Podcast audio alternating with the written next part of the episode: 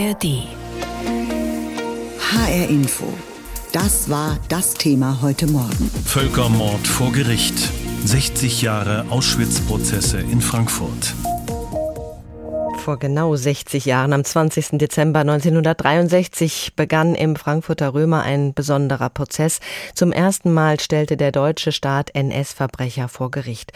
Sie sollten sich verantworten für die Gräueltaten von Auschwitz. Dazu berichten wir im HR-Fernsehen in der Hessenschau in sieben Folgen über den ersten der insgesamt drei Frankfurter Auschwitz-Prozesse. Mia von Hirsch über diesen ersten Prozess. Es war einer der größten Prozesse der Nachkriegszeit und das bis dahin wichtigste Verfahren gegen die Nazi-Verbrechen in Deutschland. Der erste Auschwitz-Prozess begann fast 20 Jahre nach dem Ende des Zweiten Weltkriegs. Weihnachten 1963 in Frankfurt am Main. Weihnachtsmarkt vor dem Römer, in dem der Auschwitz-Prozess beginnt. Gegensätze, die sich gespenstischer kaum denken lassen. So heißt es in einem alten Beitrag aus dem Archiv des Hessischen Rundfunks. 22 Täter wurden bei diesem ersten Prozess angeklagt, über 350 Zeugen wurden angehört. Auch dank des hartnäckigen Einsatzes des hessischen Generalstaatsanwalts Fritz Bauer. Deutschland ist heute stolz auf sein Wirtschaftswunder. Es ist auch stolz, die Heimat Goethes und Beethovens zu sein. Aber in Deutschland ist auch das Land Hitlers, Eichmanns, und ihrer vielen Spießgesellen und Mitläufer. Für Fritz Bauer war es ein persönliches Anliegen, die Nazi-Verbrechen aufzuarbeiten. Er war selbst 1933 in KZ-Lagerhaft. Die Täter vor Gericht zu bekommen, gelang dank Dokumenten der SS. Darin die Namen von Gefangenen, die sie angeblich auf der Flucht erschossen hatten, und die Namen der Täter. Katharina Stengel vom Fritz Bauer Institut. Diese, diese Dokumente ähm, hat Fritz Bauer zugespielt bekommen, auch über so zwei Ecken rum. Das waren keine Dokumente, aus denen man irgendwie äh, den Umfang der Verbrechen von Auschwitz auch nur annähernd hätte sehen können. Das waren vergleichsweise nicht so sehr spezifisch, also sie waren spezifisch, aber nicht jetzt so äh, von heute aus betrachtet würde man jetzt nicht sagen, oh, unglaublich, was da jetzt enthüllt wurde. Meines Erachtens sprechen die eher dafür, wie wenig äh, zu dem damaligen Zeitpunkt ähm, eigentlich bekannt war. Und dass man aufgrund solcher Dokumente dann gedacht hat, okay, hier, das ist ein Ansatzpunkt, hier kann man Ermittlungen anfangen. So konnte Fritz Bauer einen Prozess in die Wege leiten und brauchte Zeugen. Einer, der das KZ Auschwitz als politischer Gefangener überlebte, ist Hermann Langbein. Er wurde später Generalsekretär des Auschwitz-Komitees und konnte Überlebende überzeugen, auszusagen. Wichtig für den Prozess, weiß Katharina Stengel. Er hatte natürlich auch dadurch irgendwie diese Größe und diese Internationalität, äh, weil es im Hintergrund gelungen war, ähm, durch den Kontakt mit diesen vielen verschiedenen überlebenden Organisationen und jüdischen Organisationen so viele Zeugen aus so vielen Ländern ähm, dann nach Frankfurt zu holen. Das hatte schon eine besondere Qualität, dieser Prozess. Und die haben ähm, eine, in dieser Ermittlung, mit dieser Anklageschrift, die sie formuliert haben, haben sie ähm, quasi eine Forschung zu Auschwitz vorgelegt, die es damals überhaupt in der Bundesrepublik nicht ansatzweise gegeben hat. Nur so erfuhr die Welt von den Gräueltaten und das Gericht konnte urteilen. Beim ersten Auschwitz-Prozess in Frankfurt. Mehr als sechs Millionen europäische Juden wurden während der Nazizeit ermordet. Der Holocaust ist der größte Völkermord der Geschichte und die Täter kamen vor allem aus Deutschland. Viele kehrten nach dem Zweiten Weltkrieg dann zurück und nahmen ihr normales Leben wieder auf. Die Wende brachte der Auschwitz-Prozess, der heute vor 60 Jahren in Frankfurt begann. Jetzt interessierten sich auch bundesdeutsche Staatsanwälte für die Verbrechen in den Vernichtungslagern in Osteuropa. Und bis heute gibt es ja Strafprozesse gegen Menschen, die damals am Holocaust beteiligt waren. Darüber gesprochen habe ich mit Professor Sibylle Steinbacher vom Lehrstuhl zur Erforschung der Geschichte und Wirkung des Holocaust an der Uni Frankfurt. Frau Professor Steinbacher, in Hanau soll es demnächst einen Prozess gegen einen 98-jährigen Mann aus dem Main-Kinzig-Kreis geben. Er soll als junger Mann Teil der SS-Wachmannschaft im KZ Sachsenhausen bei Berlin gewesen sein und die Staatsanwaltschaft hat Anklage erhoben wegen Beihilfe zum Mord in 3000 1300 Fällen. Ob und wann der Prozess beginnt, ist allerdings unklar. Da ist der Grund der Gesundheitszustand dieses Mannes. Was kann aus Ihrer Sicht so ein Prozess 80 Jahre später denn noch bringen? Ja, natürlich kann man sich fragen, muss es sein, dass die 95-Jährigen oder die 100-Jährigen noch auf der Anklagebank sitzen und was bringt das eigentlich? Ich würde sagen, ja, es muss sein, einfach weil es darum geht, die Verantwortung für diese Verbrechen offen zu legen, solange das noch möglich ist. Und diese Taten, die monströs waren, die gewaltig waren, zu ahnden. Also auch um zu zeigen, dass es keinen Schlussstrich geben kann mhm. unter diese Verbrechen und auch um gegenüber den Ermordeten und ihren Angehörigen, den Hinterbliebenen, ein, ein Signal zu setzen. Sie mussten ja jahrzehntelang warten darauf, dass so etwas wie Gerechtigkeit stattfand. Und ich denke, es ist auch immer wichtig, äh, egal in welcher Generation, äh, dass es hier eine gesellschaftliche Auseinandersetzung mit diesen Verbrechen gibt. Es sind heute vor allem die Helfer, denen noch der Prozess gemacht werden kann. Ein Wachmann im KZ Sachsenhausen oder eine Sekretärin im KZ Stutthof. Wie relevant sind solche Prozesse für ein vollständiges Bild von diesem Völkermord?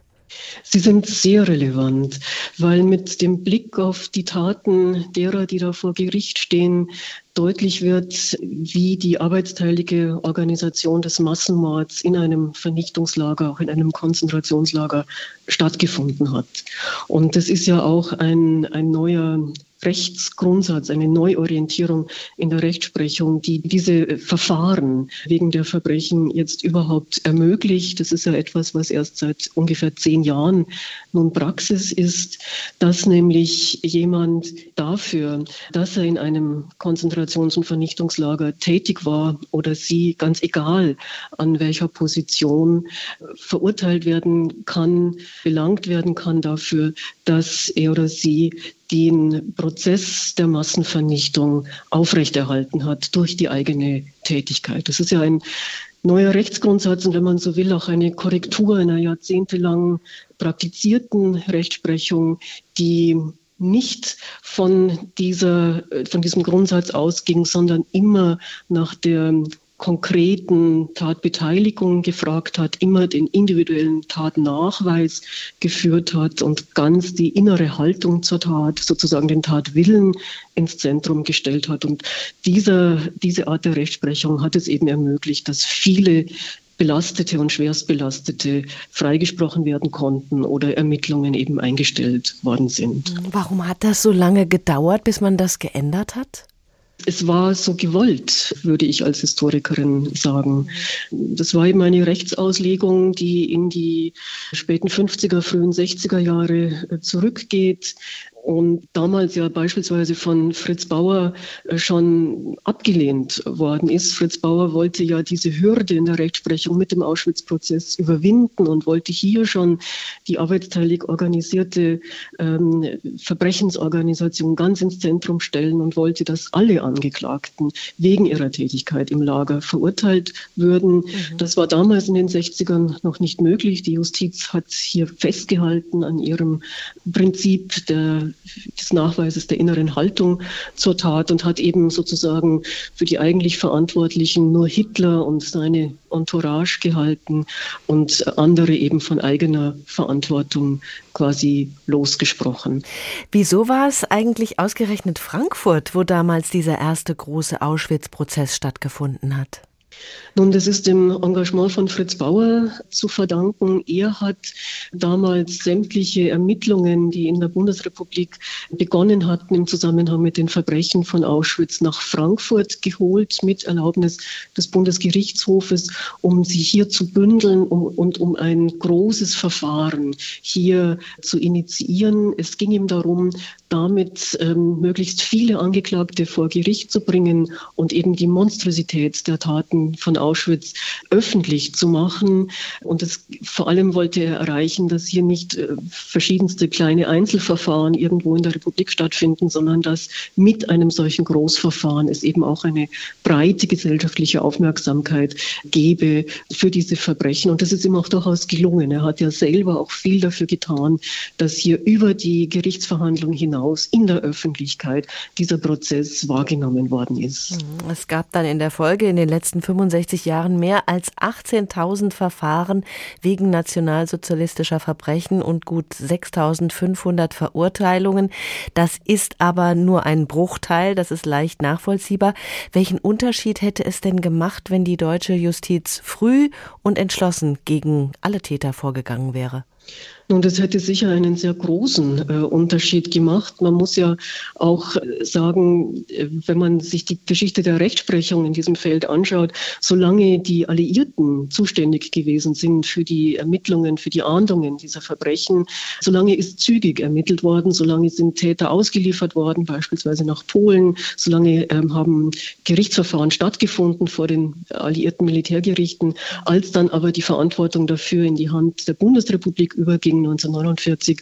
Da änderte sich das sehr schnell und es wurden Amnestiegesetze erlassen. Es ging um die Rehabilitierung, es ging um die Integration von belasteten NS-Tätern. Und es war ja so, dass Mitte der 50er Jahre im Grunde niemand mehr besonders fürchten musste, wegen Taten in der NS-Zeit noch belangt zu werden. HR Info, das Thema. Diesen Podcast finden Sie auch in der ARD Audiothek. Am 20. Dezember 1963, da begann im Frankfurter Römer ein besonderer Prozess. Zum ersten Mal stellte der deutsche Staat NS-Verbrecher vor Gericht. Sie sollten sich verantworten für die Gräueltaten von Auschwitz. Dazu berichten wir auch im HR-Fernsehen in der Hessenschau in sieben Folgen über den ersten der insgesamt drei Frankfurter Auschwitz-Prozesse. Mia von Hirsch über diesen ersten Prozess. Die ganze Welt schaute auf den Auschwitz-Prozess in Frankfurt. Zuschauer und internationale Presse reisten an. Erstmals sagten Auschwitz-Überlebende als Zeugen aus. Viele kamen aus dem Ausland und betraten zum ersten Mal wieder deutschen Boden. Katharina Stengel vom Fritz-Bauer-Institut. Es war eine unglaublich große Anspannung. Also das war mit Ängsten aller Art verbunden. Also von tatsächlich, das kann man irgendwie in der Korrespondenz der Überlebenden ganz gut nachvollziehen, von muss ich mir ein Messer besorgen, muss ich mich selbst verteidigen, womit muss ich rechnen, es ist die SS noch aktiv. Gerhard Wiese war Ankläger beim Auschwitz-Prozess und weiß, was diese Konfrontation psychisch für die Zeugen bedeutete. Und jetzt kamen sie nach Frankfurt das erste Mal in Deutschland, hörten nur deutsche Sprache, die Erinnerungen kamen zurück und das, was sie versucht haben zu verdrängen, mussten sie jetzt wieder reaktivieren für die Zeugenaussage. Eine ganz schwierige Belastung für die Zeugen. Und die Folge war natürlich auch, dass der eine oder andere Zeuge in Tränen ausbrach und wir unterbrechen mussten. Während des Prozesses waren Bildaufnahmen nicht erlaubt. Die Aussagen wurden auf Tonband aufgezeichnet, als Gedächtnisstütze des Gerichts. Auch die Aussage vom Zeugen Philipp Müller. Sie legen auf dem Wagen, da waren ein paar äh, Leichen, äh, Menschen. Ja, da, ich habe, mir war 20 Jahre. Ich habe äh, niemals eine Leiche gesehen. Da, äh, ich musste stehen. Ja, er nimmt wieder den Beitsch und los, rein, rein, schnell die Leiche ausziehen. Er stark hat das äh, los und geschlagen. Über, Sie können schon nicht laufen mit dem Wasser. Lassen Sie, Herr Rechtsanwalt, auch bitte ins Mikrofon sprechen können. Ja? Ja. Da nimmt den Revolver, stark, vor meine Augen schießt er. Philipp Weiß, Goldschmidt und Neumann. Drei. Da habe ich es gesehen, da war ich dabei. Und die Opfer begegneten ihren Tätern nicht nur vor Gericht, sondern auch beim Frühstück im Hotel. Der damalige Staatsanwalt Gerhard Wiese erinnert sich. Wer nicht in Haft war, konnte sich in Frankfurt frei bewegen. Ist der eine oder andere Beschuldigte, der auf freiem Fuß war, Zeugen begegnet. Das Gericht verhandelte Massenmorde, Folter, brutalste Gewaltexzesse. Die Täter ließ ihre eigene Vergangenheit kalt. Wie sie versuchten, ihre Taten zu leugnen, erzählt die Serie zum ersten der Auschwitz-Prozesse im HR-Fernsehen bei der Hessenschau.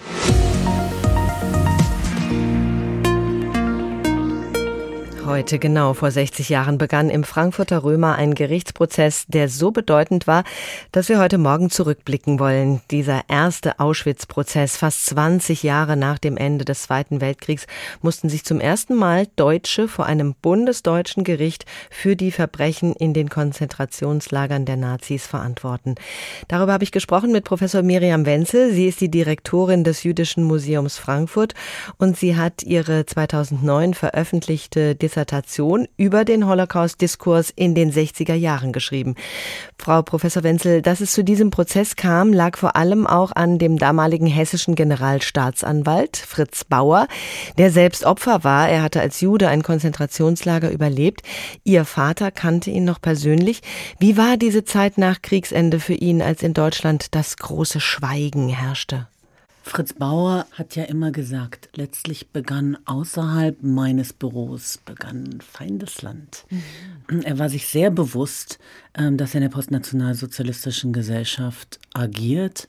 Er war sich auch bewusst des noch weit verbreiteten Antisemitismus, insbesondere aber der weit verbreiteten Kontinuität des Nationalsozialismus, insbesondere in der Justiz. In der Justiz ist die Entnazifizierung sehr gering gewesen und zu gleicher Zeit war im NS die Justiz ja gleichgeschaltet. Das heißt, da sind sehr große Kontinuitäten und es ist nicht von ungefähr, dass Fritz Bauer sich dann als Ankläger für den Auschwitz-Prozess junge, unbelastete, also Staatsanwälte gesucht mhm. hat. Sonst hätte das wahrscheinlich gar nicht so durchführen können. Es gab ja sowieso viel Widerstand. Es gibt Untersuchungen dazu, wie viele Deutsche direkt oder auch indirekt an diesen Verbrechen gegen die Juden beteiligt waren. Und sehr viele wussten offenbar Bescheid. Wie kann es sein, dass sich damals kaum jemand für diesen Prozess interessiert hat? Ja, das ist ähm, Teil des Prozesses der Leugnung, der systematischen Leugnung, der Verdrängung und des Abstreitens der postnationalsozialistischen Gesellschaft. Ähm, Sie müssen sich vorstellen, äh, nach 1945 fand ja eine Denazifizierung statt, auch in den von den Alliierten besetzten äh, Ländern. Und diese Denazifizierung bestand ja darin, dass irgendwie äh, Friedhöfe geputzt werden mussten, Kläranlagen geputzt werden mussten, also in Strafmaßnahmen auf mhm. der einen Seite auch zum Teil im Bezahlen von Geldern. Und danach war man sozusagen denazifiziert, während die Haltung, die Einstellung, all das, äh, worauf der Nationalsozialismus, der ja auf Kollektiv gebaut hat, auf kollektive Beteiligung, die war natürlich damit nicht vonstatten, sondern die ist einfach nicht mehr öffentlich ausgesprochen worden. Und es gab auch unter Wissen in Teilen der Alliierten ein Wiedereinsetzen von tatsächlich auch schwer belasteten Nationalsozialisten in Positionen, weil man die Bevölkerung an sich binden wollte im Zuge des äh, beginnenden Kalten Krieges, war man in einem gewissen Sinne auch auf das Wissen angewiesen oder meinte. Deswegen hat nur ein Prozent der Personen, die überhaupt Verbrechen begangen haben, stand jemals vor Gericht. Mhm. Und dann also dieser Prozess, eine Dimension, die man sich eigentlich kaum vorstellen kann. Es ging um das Konzentrationslager Auschwitz, wo etwa 1,1 Millionen Menschen ermordet wurden. Und nun saßen da 22 Angeklagte, deren individuelle Schuld geklärt werden sollte. Das war doch eigentlich ein unmögliches Unterfangen, oder? Also erstmal war es politisch ein enorm wichtiges Unterfangen. Weil was der Prozess ja getan hat, ist, er hat den Angeklagten nachgewiesen, dass auf der Basis des damals schon geltenden Rechts, das wurde der Mordparagraph angewendet, hm. die Angeklagten hätten wissen müssen, dass sie nicht hätten tun dürfen, was sie getan haben. Das war der Ansatz des äh, Prozesses. Das ist ein Rechtsgrundsatz nulla poene sine lege, der damals praktiziert wurde. Fritz Bauer wollte eigentlich was anderes. Fritz Bauer wollte an und für sich einen übergeordneten Rechtsgrundsatz, das, was wir heute Völkerrecht nennen, was auch in den Nürnberger Prozessen angewandt wurde mit dem Verbrechen gegen die Menschlichkeit oder den Kriegsverbrechen. Eigentlich wollte er solche übergeordneten Rechtsgrundsätze, mit denen man gar nicht die einzelne Tat hätte nachweisen müssen, sondern hätte sagen können, die Angeklagten waren Teil des Verbrechenszusammenhangs Auschwitz. Und dann wäre nicht diese Beweispflicht bei den Zeugen gewesen. Da konnte er sich aber damals nicht durchsetzen. Heute haben wir diese Art von Rechtsprechung. Mhm. Damals war das undenkbar und es musste eben der Mordparagraf zur Anwendung kommen. Totschlag war schon verjährt und dadurch kommt diese absurde Situation, dass ähm, die einzelnen Angeklagten eben für eine ganz bestimmte Zahl an nachgewiesenen Morden dann äh, verurteilt wurden. Aus Ihrer heutigen Sicht, was hat der Prozess verändert? Ich finde diesen Prozess ja sehr bemerkenswert und auch sehr wichtig. Und zwar einfach, weil eine Form gesucht wurde, in der die Verbrechen dargestellt wurden, Geschichte dargestellt wurde und eben ein Urteilsbildungsprozess stattgefunden hat. Der ging ja so weit, dass die Richter nach Auschwitz gefahren sind, eine Ortsbesichtigung gemacht haben. Ähm, was bemerkenswert ist, weil es eben, wie gesagt, Kalter Krieg, das war gar nicht so einfach. Ja. Um zu verstehen, wie das vor Ort war, wie die Wege waren. Und das heißt, es hat eben wirklich eine genaue Dokumentation und ein Urteilsbildungsprozess stattgefunden. An diesem Prozess der Urteilsbildung hatte die Öffentlichkeit teil. Und das heißt, es markiert wirklich die Zäsur in der postnationalsozialistischen Gesellschaft. Ab dem Zeitpunkt konnte niemand mehr sagen, ich habe es nicht gewusst. Thank you. Am 20. Dezember 1963 begann im Frankfurter Römer der erste Auschwitz-Prozess, in dem der deutsche Staat nach deutschem Recht 22 NS-Verbrecher vor Gericht stellte. Zum ersten Mal wurde dank der über 350 Überlebenden und Zeugen das Grauen von Auschwitz der Öffentlichkeit deutlich gemacht. Von unschätzbarem Wert dabei die Tonbandaufnahmen des Prozesses, die zum Glück gerettet werden konnten. Über 100 Tonbänder belegen, dass es den Holocaust gegeben hat. 400 Stunden Zeugenaussagen. Heute digitalisiert für alle zugänglich, die sich für dieses schwere Erbe interessieren. 20 Monate lang wurden die Gräuel aus dem Konzentrationslager im Auschwitz-Prozess verhandelt. 350 Zeugen reisten an, um auszusagen. Sie kamen aus USA, Israel und Polen nach Frankfurt. Für ein gerechtes Urteil wurden die Aussagen aufgezeichnet.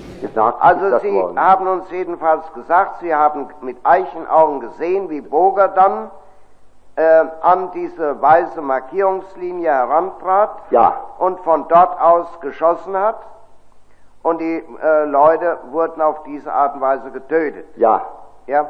Aber Kadok als solcher, über ihn nicht eine Erschießung, aber ich habe gesehen, wie er einen Menschen zum Tode getrampelt hat. Viele machten sich dafür stark, diese Tonbandaufnahmen zu archivieren, anstatt sie, wie sonst, nach dem Urteil zu löschen. Mehr noch, diese Aussagen sollten allen zugänglich gemacht werden. Dafür setzte sich auch der Student und Zeugenbetreuer Peter Kalb öffentlich ein.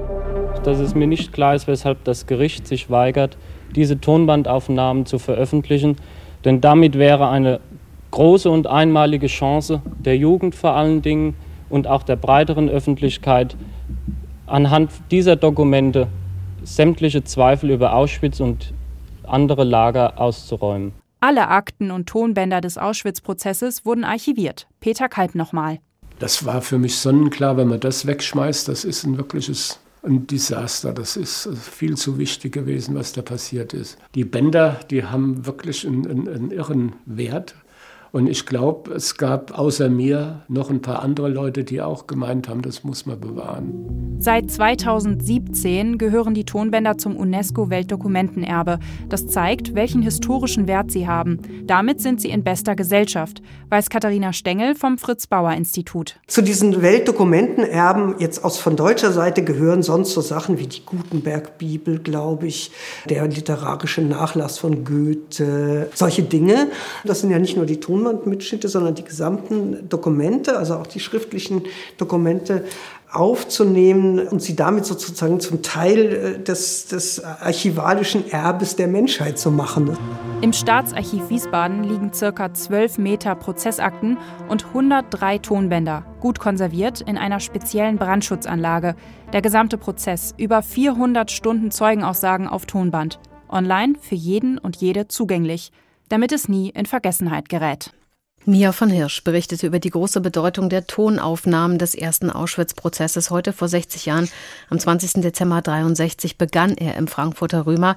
Auch die Hessenschau des HR-Fernsehens berichtet in sieben Folgen über den Prozess. Sie hat Kinder von Zeugen interviewt, die aufzeigen, wie der Schatten von Auschwitz sie bis heute prägt. Diesen Podcast finden Sie auch in der ARD Audiothek.